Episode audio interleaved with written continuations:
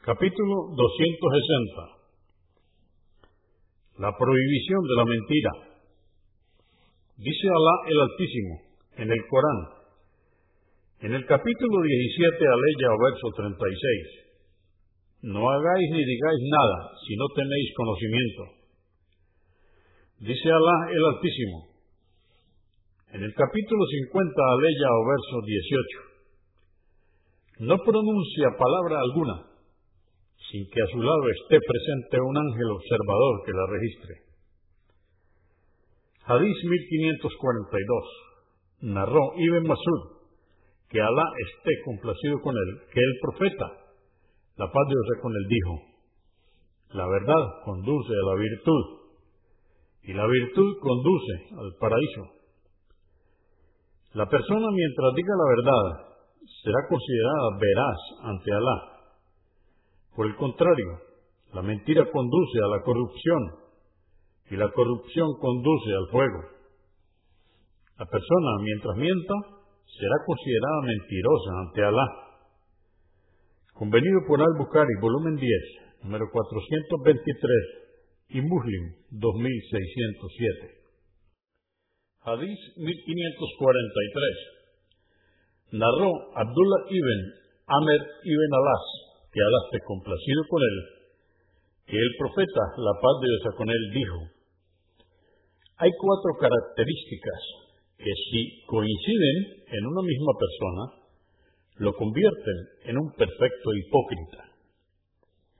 Pero si tiene una de ellas, tiene una característica de la hipocresía mientras no la abandone. Estas son, cuando se le confía algo, traiciona. Cuando habla, miente. Si pacta, no cumple. Y cuando protesta, lo hace injustamente.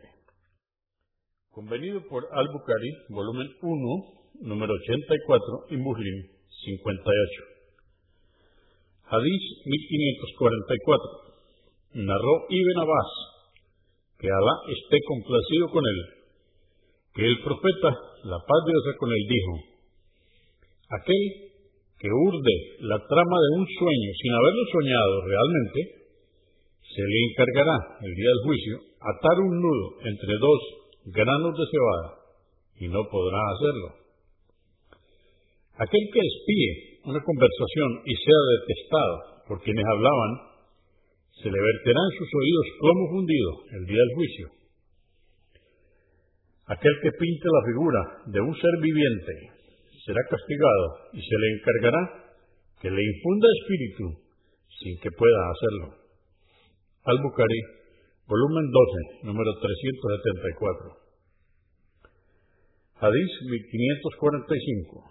Narró Ibn Omar que Alá esté complacido con él, que el profeta, la paz de Dios con él, dijo, la peor de las mentiras es que una persona diga haber soñado algo que no ha visto realmente. Al-Bukhari, volumen 12, número 376. Hadís 1546. Samura ibn Yundub, que Alá complacido con él, dijo, en numerosas ocasiones solía decir el profeta, la paz de Dios con él, a sus compañeros, el que haya tenido algún sueño, que nos lo cuente. En respuesta, quien tenía algún sueño solía relatárselo. Una mañana nos relató un sueño que tuvo. Me vinieron a ver dos personas y me pidieron que partiera con ellos, y así lo hice. Llegamos donde yacía un hombre y otro de pie a su lado, con una roca que arrojó sobre su cabeza y se la partió en dos. La piedra rodó.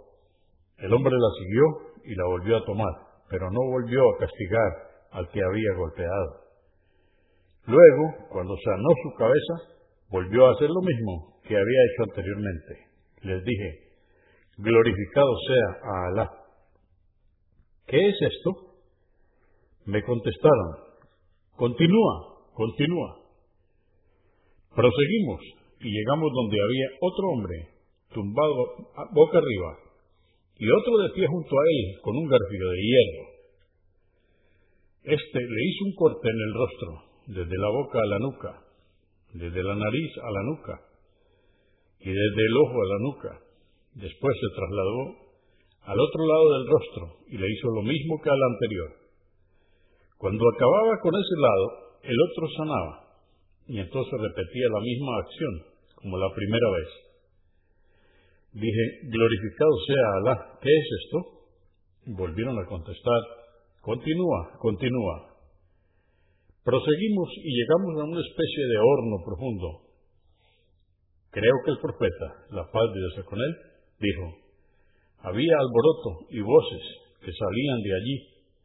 Así que nos asomamos y vimos cómo hombres y mujeres desnudos se debatían conmocionados, viendo cómo las llamas surgían por debajo de ellos mismos. Pregunté, ¿quiénes son esos? Me dijeron, continúa, continúa.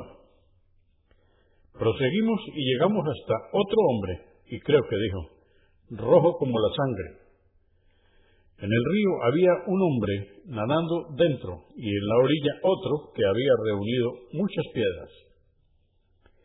El que había reunido las piedras se acercó al nadador, le abrió la boca y le hizo tragar una piedra. Después se fue nadando y regresó de nuevo a él. Siempre que regresaba a él, le abría la boca y le hacía tragar una piedra, arrojándosela. Les pregunté, ¿quiénes son estos dos? Me dijeron, continúa, continúa. Proseguimos y llegamos hasta un hombre de aspecto horrible que atizaba un fuego y corría a su alrededor. Les pregunté, ¿quién es este? Me dijeron, continúa, continúa.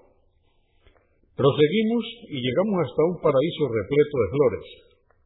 Había un hombre muy alto en el centro del paraíso, y era tan alto que apenas se le veía la cabeza, tanto que se elevaba en el cielo. Alrededor del hombre había tantos niños como jamás había visto. Pregunté, ¿quién es este y quiénes son esos niños? Me dijeron, continúa, continúa. Proseguimos y llegamos hasta un árbol inmenso, como jamás había visto otro mejor, ni tan inmenso como él. Me dijeron, sube en él. Subimos por él hasta una ciudad construida de ladrillos de oro y plata. Al llegar a las puertas de la ciudad, pedimos que nos abrieran y así lo hicieron. Entramos y nos recibieron unos hombres que la mitad de su constitución era de una belleza nunca vista y la otra mitad de una fealdad inigualable. Les dijeron, id y meteos en aquel río. Era un río ancho, con agua tan blanca como la leche pura. Se metieron en él. Después regresaron hasta donde estábamos y les había desaparecido la fealdad, quedando con aspecto más hermoso. Me dijeron, este es el paraíso eterno y esta es tu morada.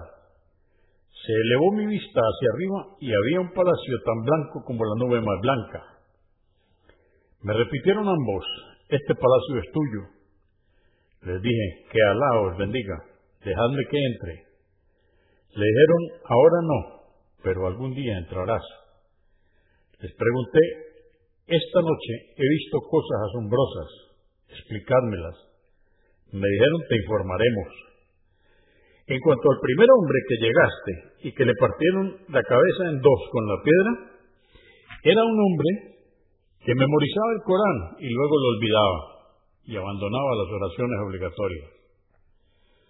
En cuanto al otro hombre, que le cortaban desde la boca a la nuca, de la nariz a la nuca y del ojo a la nuca, era un hombre que salía por la mañana temprano de su casa y mentía de tal forma que llegaba su mentira a todos los confines del horizonte. En cuanto a los hombres y mujeres desnudos que estaban en un horno, eran los adúlteros y las adúlteras. Al hombre que viste nadar en el río y que se le hacía tragar piedras, era uno que ganaba dinero con la usura. Aquel horrible hombre que atizaba el fuego y que corría alrededor de él era Malik, el guardián del infierno. El hombre de gran altura que estaba en el centro del paraíso era Abraham, y los niños que estaban a su alrededor eran todos los nacidos sin vida, y los fallecidos antes de su pubertad. En la versión transmitida por Al-Barkani, entre comillas, todos los nacidos en la inclinación humana natural, entre comillas, fitra. Algunos musulmanes inquirieron, mensajeros de Alá, ¿también los hijos de los idólatras? Dijo el mensajero de Alá, a paz de con él, sí, también los hijos de los idólatras. La gente que medio cuerpo poseía buen aspecto y que su otra mitad era horrible, eran aquellos que habían mezclado acciones buenas y malas, y Alá les perdone. Según otra versión, por la noche tuve un sueño, en el que vi cómo dos hombres venían a mí y me llevaban a una tierra sagrada. Después mencionó cómo sucedió y dijo, Seguimos hasta un agujero del tamaño de un horno, estrecho en su parte superior y ancho en la parte inferior. En la base había fuego encendido, que cuando se atizaba y flameaba, casi desbordaban quienes se encontraban dentro. Cuando decrecían, volvían hacia dentro. Los hombres y mujeres estaban completamente desnudos. Y me subieron hasta un árbol y me introdujeron a una morada como jamás había visto. En ella había ancianos y jóvenes. Al que he visto cómo se le cortaba la boca, era un mentiroso que mentía en donde se encontrara. Por ello recibirá castigo, como se ha mencionado anteriormente, hasta el día del juicio. Al que he visto cómo le partían la cabeza en dos, era un hombre al que Alá le enseñó el Corán y quien por la noche no lo recitaba y por el día no lo ponía en práctica. Así pues se le castigaba hasta el día del juicio. La primera casa en la que entré era la casa de todos los creyentes. En cuanto a esta, era la casa de los mártires. Yo soy Gabriel y este es Miguel. Alza tu cabeza. Levanté mi cabeza y encima de mí había una nube. Y me dijeron, esta es tu morada. Dije, dejadme que entre en mi morada. Dijeron, falta un plazo que todavía no has cumplido. Cuando finalices, vendrás a tu morada. Al-Bukhari, volumen 12, número 384. Al-Bukhari, volumen 3, número 200.